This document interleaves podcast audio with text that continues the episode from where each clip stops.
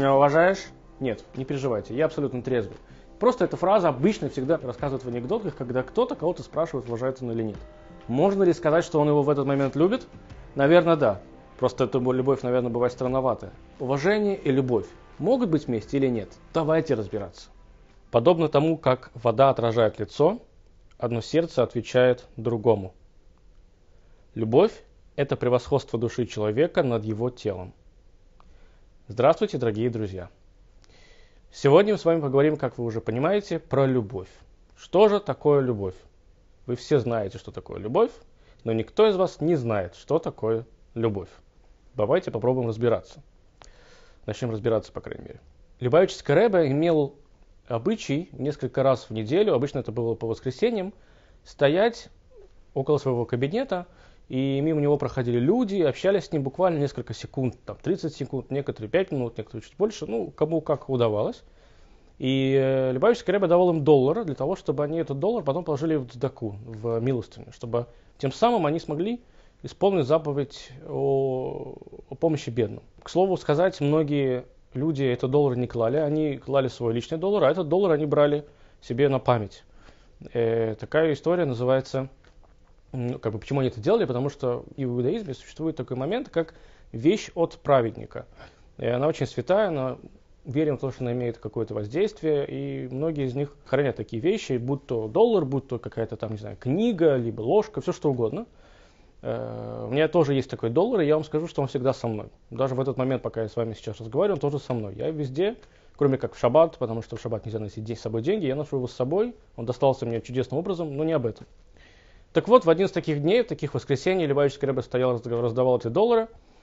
Мимо него проходил один человек и сказал, Рэбе, вы стоите по 7-8 часов, вы уже далеко не мальчик. Рэбе это делал очень-очень, даже уже в, за 70 лет ему было, там, под 80, он стоял по 7-8 часов. Были огромные очереди. И один из врачей сказал, Рэбе, вам как бы это как минимум уже вредно в вашем возрасте, как максимум, как вы это делаете? Ну, как бы многие люди, молодые люди не могут такого выдержать, а вы, вам уже под 80 лет.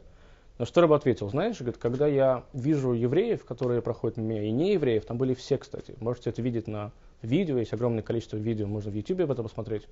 Проходили все, э, политики, простые люди, еврейские, нееврейские. И Рэб сказал, что когда они проходят мимо меня, я не чувствую никакой усталости, потому что я считаю, как будто бы бриллианты. Будто бы сейчас мимо меня проходят бриллианты. Любой человек для меня это бриллиант, это дорогой для меня человек. Я его люблю, поэтому, говорит, я никакой усталости не ощущаю. Если бы вы считали свои деньги и бриллианты, вы бы уставали это делать? Нет, конечно. Когда вы считаете собственные финансы, да, вы, у вас их еще больше и больше прибавляется, вам от этого хорошо и приятно. Поэтому вы не устаете. И Рэбе тоже не уставал. Так что такое любовь? Любовь, по понятным причинам, это, видимо, наша потребность. Это эмоция, которая нам с вами нужна. Теперь, Давайте разбираться. У нас есть разные потребности. У нас есть потребность спать, у нас есть потребность есть. Как мы добиваемся того, чтобы это получать, эту потребность получать? Мы идем работать. Мы идем работать, зарабатываем деньги, покупаем еду и едим. Так мы, собственно, получаем эту, эту потребность в плане еды. у нас есть другая потребность сна – она у нас, чем мы старше, чем она у нас больше, да, потому что меньше, у нас есть меньше времени поспать, но все равно мы хотим спать. Как мы добиваемся этой потребности? Мы идем, ложимся спать и спим. Любовь же не так уж и просто добиться. Обратите внимание, если уж это потребность по-простому, то мы все понимаем, что это непростая потребность. Потому что пойти даже поесть, по большому счету, даже если у вас нет огромного заработка, но ну, вы можете пойти себе купить хлеб и воду, и вы наедитесь. Хотите спать, вы ляжете спать где угодно. Знаете, когда человек устает, он в самолете спит, и в поезде, и в кресле, он ляжет и будет спать. Но любовь, нельзя сказать, что мне нужна любовь, так, любовь, где любовь, где любовь, бац, и все, я нашел любовь. Нет. Получается, что это необычная потребность. И как же тогда, какая она потребность, чего она потребность? Еврейские мудрецы и философы, в принципе, в сегодняшнем мире говорят, что любовь – это потребность не тела. Любовь – это потребность нашей души. Если она потребность нашей души, то она что-то намного более возвышенное, чем пища и сон. Это понятно. А то, что более возвышено, то и тяжелее получать. И заработать это тяжелее. Самый первый момент, когда мы получаем с вами любовь, это когда мы с вами дети. В тот момент, когда ребенок рождается, он хочет, но это, может быть, происходит на безусловном каком-то его где-то в голове, да, он не понимает до конца, до определенного момента, но он хочет получать любовь всех, кто вокруг него. Его родители, бабушки, дедушки, друзья, и он эту любовь получает, и он хочет быть только кем? Только потребителем этой любви. Не потому, что он плохой, он ребенок. Вот и все. Потом мы с вами вырастаем, и что с нами происходит? Как будто бы все, да, мы сейчас не хотим быть потребителями. Нет, мы остаемся потребителями.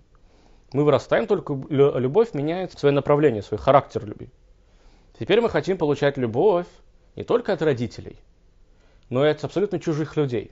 Мы хотим получать любовь, это может быть громко сейчас будет сказано, да, но однако же, мы хотим получать любовь сначала от нашего учителя в школе, Потом хотим, чтобы получать любовь от нашего э, ректора значит, в институте, да, и проректора, все у кого угодно. То есть это люди, которые абсолютно с нами не имеют никаких, возможно, родственных связей. Это люди абсолютно могут быть такого же пола, как мы сами. То есть это может быть учитель, может быть мужчиной, но я хочу, чтобы он меня любил, как ученика. Почему? Ну, потому что. Потому что я хочу видеть, видимо, какое-то признание. Но потом, рано или поздно, нам и этого становится мало. И какую любовь теперь мы хотим получать? Абсолютно от другого человека, абсолютно чужого нам человека, противоположного пола. И в этот момент впервые в жизни человека мы начинаем задумываться о браке. Это то, о чем мы говорили с вами на предыдущий раз, о браке. Когда мы начинаем задумываться о браке, о том, когда мы хотим впервые получить любовь. Абсолютно чужого, не связанного человека. Вдумайтесь только в эту, в эту историю. В принципе, это странная история. Когда я хочу получать любовь от людей, которые меня окружают, и ко мне хоть как-то, либо мои родственники, либо они мои педагоги, не знаю кто, ну то есть мы как бы, да, мы вместе, мы вместе тусуемся, а теперь я вдруг увидел женщину на улице, и я хочу от нее получать любовь. В что ты взял, что она должна тебя любить?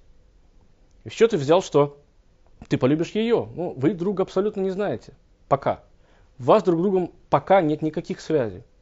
Но потребность любви, она уже да, существует. Существует очень известная фраза, возлюби ближнего, как самого себя. Так рассказывает про мудреца Гилеля, когда, когда к нему пришел один человек, сказал, научи меня всей Торе, научи меня все мудрости иудаизма и вообще все мудрости мира, по большому счету, на одной ноге. Он сказал, возлюби ближнего, как самого себя, все, иди учись, все остальное это комментарии. Известная история, с которой можно комментировать и трактовать огромное количество раз. И вот эта фраза «возлюби ближнего, как самого себя», подумайте, она очень странноватая. Как я могу возлюбить, что такое ближний? Ближний, если это папа, мама, окей, еще можно как-то представить. Если это там, не знаю, брат, сестра, тоже можно как-то представить. Бабушка, дедушка, окей, если это родственники. Но и как я могу возлюбить человека, которого я толком не знаю, тем более еще как самого себя? Кого человек любит больше в этом мире, чем себя? Я понимаю, что есть разные люди, которые готовы пойти на разные вещи по отношению к другим, но честно, давайте, положа руку на сердце, мы все понимаем, что самый любимый человек для нас – это мы с вами – сами для себя. Я люблю больше всех именно себя. Правильно? Правильно. Можете не согласиться, но, скорее всего, вы да согласитесь. Теперь, как я могу разлюбить чужого мне человека так же сильно, насколько я люблю себя? У евреев есть на это ответ. Ответ ко всем остальным. Мы, как религиозные люди, говорим так. Смотри, это очень может быть высокий ответ, но он единственный, который хоть как-то можно понять. Все творения в этом мире, которые есть, которые нас с вами окружают, кто их создал? Создал Бог. Чтобы полюбить эти творения, чтобы полюбить любого другого человека, как самого себя, нужно полюбить Бога. Что такое любовь к Богу? Тяжелейший вопрос. Кто-то говорит, что любовь к Богу это по-простому просто не делать того, чего он не хочет. Кто-то говорит, что любовь к Богу это э, желание постоянно ему молиться, изучать его мудрость и так далее. Это все вещи, это все правильно.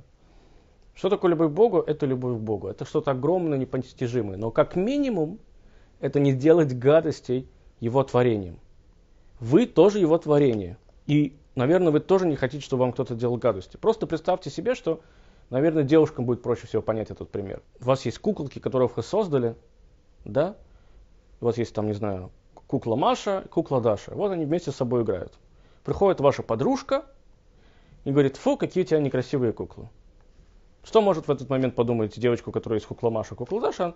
Она может сказать, они очень красивые. Почему ты говоришь, что они некрасивые? Они красивые. Это же мои куклы. Ее подружка скажет, да нет, они некрасивые. Вот ты молодец, да, ты что-то просто не те куклы купила. У этой девочки, у которой есть эти куклы, начнется внутри, знаете, такое э, а ну как это, если ты как бы моя подружка, если ты меня уважаешь, меня любишь, значит, ты должна любить мои игрушки или хотя бы к этому какое-то уважение проявлять, да? Знаете, когда, а мужчинам есть другой пример, когда вы только что помыли свою машину, и к вам садится ваш друг, очень хороший друг, и он не отряхнул ноги от снега. И мы как говорим, слушай, а он ваш друг, да? И вас типа, ну слушай, я же только машину помыл, она чистая, ты как бы, ну, прояви уважение. То есть это, как бы, это, конечно же, машина это не ваше творение. Кукла Маша, кукла Даша, это тоже не творение этой девочки. Но это отношение к этим предметам, это как бы их какая-то некоторая любовь. И поэтому они хотят, чтобы другие люди тоже к этому правильно относились. Если перенести это на Бога, то это немножечко становится более понятным. Если мы верим, что все, что есть вокруг нас, это творение Божье, то не надо на них просто плевать. Не надо вести себя по-свински по отношению к ним. И тогда уже, кстати, если каждый поймет это, не будет к вам никакого такого же плохого отношения, отрицательного. Все очень просто. Это минимальное понимание, что такое любовь к Богу. Из этого всего можно вывести две вещи. Что есть любовь рациональная, а есть любовь нерациональная. Что такое рациональная любовь, я думаю, всем понятно. Это любовь, когда я люблю что-то или кого-то из-за чего-то. Ну, скажем, я люблю яблоко, потому что оно вкусное. Вы любите яблоко? Любите. Помните, когда-то мы с вами говорили, что нельзя любить одинаковое яблоко и одинаково любить свою маму, да? Ну, мы называем это одним и тем же словом. Теперь есть рациональная любовь. Почему я люблю яблоко? Потому что оно полезное, мне не хватает какого-то витамина, которых есть в яблоках, а оно еще может быть и зеленого цвета, поэтому я люблю это яблоко, я люблю зеленый цвет и так далее. Это все накапливается. Это рациональная любовь. Любите машины, любите яблоки, любите столы, любите мебель. И, скорее всего, даже нельзя назвать рациональной любовью любовь, которая есть между вами и человеком. Потому что даже если взять пару мужа и жену, и когда кого-то из них спросят, почему ты любишь этого человека, и если у него есть рациональная любовь, это страшно. Когда люди живут вместе из-за того, что они могут объяснить, да, могут объяснить друг другу, почему они друг друга любят, это страшная история. Если у них есть рациональная любовь, это не очень рациональный брак. Потому что, как правило, люди живут вместе и говорят, почему ты любишь? И настоящий любящий человек, вы знаете, начинает делать, да, знаешь, даже не знаю. Он там храпит, она, значит, там, вот, она, вот, она э, пасту выжимает с середины тюбика, меня это бесит, его это бесит, он раскидывает носки, а она вечно не может вовремя приготовить ужин. Так что же не разведетесь? Не знаю, люблю я этого человека. Они не могут объяснить почему, да? У них нет ни рационального объяснения, ни нерационального тоже. Поэтому нельзя сказать объяснить, нельзя проявить рациональную любовь к человеку. Вы не, тем более к родителям абсолютно понятно. Вы любите папу с мамой, потому что это ваша папа с мамой. Вот и все. Понятно, что родители бывают разные, но в идеале вы не можете это никак объяснить. Братская любовь, сестринская то же самое. Потому что я их люблю. Ну как я могу их не любить? Но есть нерациональная любовь. Что же это такое? И к чему ее можно соотнести? Чтобы этого разобраться, нам нужно будет просто с вами эти два понятия перевести в другие слова. Мы назовем это эгоистичной любовью и безэгоистичной любовью. Что такое эгоистичная любовь? Эгоистичная любовь это когда вы любите человека на основании чего-то. И здесь как раз-таки в истории между мужем и женой это можно четко проявить и увидеть. Что если у них есть, у кого-то из них есть эгоистичная любовь, то есть один любит другого на основании каких-то потребностей, которые нужно второму получать. И в этот момент эти потребности уходят, любовь проходит. Это любовь неправильная. Помните, мы уже с вами об этом говорили. Но она имеет, смысл, имеет место быть, и такое происходит в браках очень часто. Если человек не отвечает мои потребности, он мне уже не интересен, любовь проходит, и люди могут либо просто доживать свой век вместе, потому что ну что уж тебе, да, расходиться, либо они расходятся и начинают искать других. Есть неэгоистичная любовь, это любовь без оснований, без каких-то ограничений, без причин. И такое, скорее всего, есть, как бы это громко ни звучало, и может быть только между вами и Богом. Если вы любите то, чего вы никогда не видели, может быть, никогда не слышали, и, может быть, даже не ощущали, то у вас нет никаких логических, по крайней мере, оснований к тому, чтобы любить вот это или его. Вы любите его, потому что вы просто его любите. И если он перестанет отвечать к вам на ваши потребности, то вы не перестанете его любить. В семье как раз таки тоже, и это видно очень часто. Что такое любовь между мужчиной и женщиной, что такое любовь, когда они, э, еще у них есть дети. Чуть позже мы об этом говорим, будем говорить более подробно, но знаете, как говорят, что когда приходишь в дом в котором есть любовь, ты чувствуешь, что там есть Бог. Мы как-то уже с вами это, это, об этом говорили немножко вскользь. Или в дом, в котором есть Бог, ты чувствуешь, что есть любовь. Я был в многих домах своей жизни, и вы знаете, есть люди абсолютно окунутые с головой в религию. Есть люди, которые немножечко не совсем до конца в религии, да? Или не совсем до конца вообще, там, не знаю, в каких-то там божественных историях.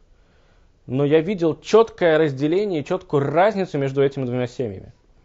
То есть я смотрел на него и на нее, которые молятся по, 5, по 15 раз в день, да, и учат книги, еврейские книги, и не только еврейские книги, они как-то обращаются и учатся. То есть у них прям его, их божественность, Бога, Бога в них очень много.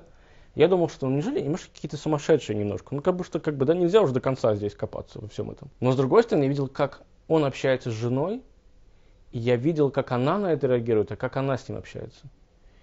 Может быть, эти люди могут немножко нам показаться чуть-чуть сумасшедшими, но их отношения это что-то волшебное. Есть другие люди, в которых материально занимает намного большее место в их семьях, чем у предыдущих. Что такое материальность? Это люди, когда, знаете, бывает, когда вы приходите домой, он открывает ноутбук, и она открывает ноутбук, и они смотрят сериалы. Все хорошо дома. Никто ни с кем не ругается. Они даже друг друга любят. Она даже приготовила вовремя ужин. И он даже его съел и сказал спасибо. Но в тот момент, когда ужин помы- поели, и даже он помыл посуду, можете себе представить такое, или заснул в посудомоечную машину, они сели в разные комнаты, либо даже в одну. У меня были знакомые, которые переписывались, сидя в одной комнате через WhatsApp. И он сидит со, своим сериалом, она смотрит своим сериалом. Никто не ругается, все замечательно.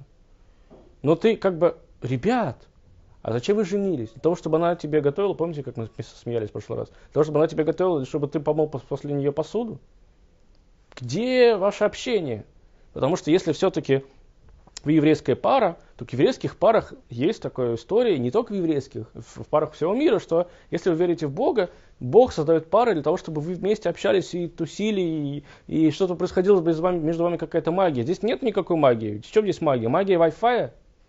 Если нужна магия Wi-Fi, так идите в музей, сидите в магии Wi-Fi. В этом. Если вы пришли в ваш дом, то где ваша любовь? Это есть четкая разница, абсолютно четкая разница. Я не говорю, что я не такой. Но это видно со стороны, если вы вдумаетесь, даже думаю, что у каждого из вас есть пример и этой семьи, и этой семьи. Не обязательно, чтобы это были религиозные люди, но просто есть люди, которых видно четко, когда родитель больше общается со своей семьей, или когда родитель общается меньше со своей семьей. И не, не ругают, и ничего, просто, просто меньше. Немножко подытожив, можно понять вот что – Любовь – это огромная работа. Ровным счетом, как мы с вами работаем для того, чтобы потом есть, и как мы с вами прикладываем все усилия для того, чтобы поспать, чтобы получить любовь, нужно много-много работать. Самая большая проблема в том, что мы не можем с вами получить правильную любовь, это, наверное, страх. Люди боятся любить. Некоторые боятся привязаться, потому что им стало больно. Некоторые боятся, потому что у них есть какой-то опыт со стороны, либо из их семей, и они видят, что лучше не, вообще не, даже не стоит в это ввязываться. Некоторые боятся, что когда они живут вместе, и любовь проходит, то есть их потребности, их второй партнер на них не отвечает, они боятся бороться дальше. Потому что а вдруг не получится. Нам говорят сверху, что вот это, ребятки, как раз таки и есть то, о чем вам говорит сверху Бог. Не нужно бояться, надо работать над этим. Не заработав любовь, вы не получите ее в том виде, в котором вы хотите. То любовь, которую вы получаете от ваших родителей или в тот момент, когда вы еще маленький ребенок, это не та любовь, ее не заработали. Вы получились э, таким человеком, которого любят, потому что вы есть. Но есть любовь, которую вы зарабатываете. Можно это назвать, конечно, великим уважением, но просто вдумайтесь. Если вдруг в семье что-то, не дай бог, начинает рушиться, и оба начинают пытаться ее спасти и спасают, как меняется фактически и качество их отношений. Это же может быть великий, великим моментом, великой любовью. Может быть иногда даже показаться, что то, что было до этого, это была страсть, которую иногда мы путаем с любовью. А сейчас у меня действительно есть любовь, потому что я ее заслужил, я ее заработал. Написано в Талмуде, что убивайте грешников, убивайте их грехи, но не убивайте грешников. Действия человека, они имеют право меняться их мы должны над ними работать и изменять, То есть не убивайте грешников. Люди, которые существуют, их нельзя брать и выкидывать в никуда. Люди имеют свойство меняться. Тора в это верит. Мудрость Бога в общем и целом верит для всего народа, она, она верит в это. Люди, да, могут измениться. Единственное, что это дико тяжело. Но каждый имеет на это право. И каждый имеет право на то, чтобы бороться за любовь, бороться за эту вашу потребность, которую, как бы вы ни прятали, куда бы вы далеко не прятали, она у вас есть. Это ясно, как Божий день. Был такой там момент, в, э, что в районе, где, собственно, Любавичский Рэбе жил, э, это район в Crown Heights, в городе Бруклин, это район, где живут евреи до сих пор, и очень много чернокожих афроамериканцев. И не всегда они гладко жили, бывали стычки между ними. И мэр в тот момент э, города Нью-Йорка пришел к Любавичскому Рэбе, попросил у него благословения на то, чтобы два народа, афроамериканцы и евреи, жили вместе – на что Рэб ему ответил, не два народа, а один народ в едином мире под единым Богом. Рэб хотел подчеркнуть, что нет такого, что мы, вы такие, а мы такие. И у нас невозможно быть любовь, я не знаю, между евреем и русским, или между русским и немцем, кем угодно. Да все может быть.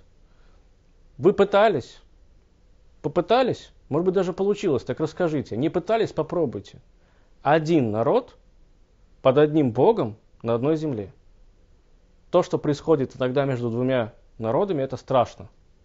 Но любовь, она там реально. Нужно просто попробовать и начать делать и бороться.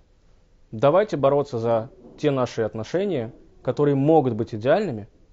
И я уверен, что если хоть чуть-чуть мы начнем идти в эту сторону и делать первые шаги, то он нам обязательно поможет. До новых встреч! thank you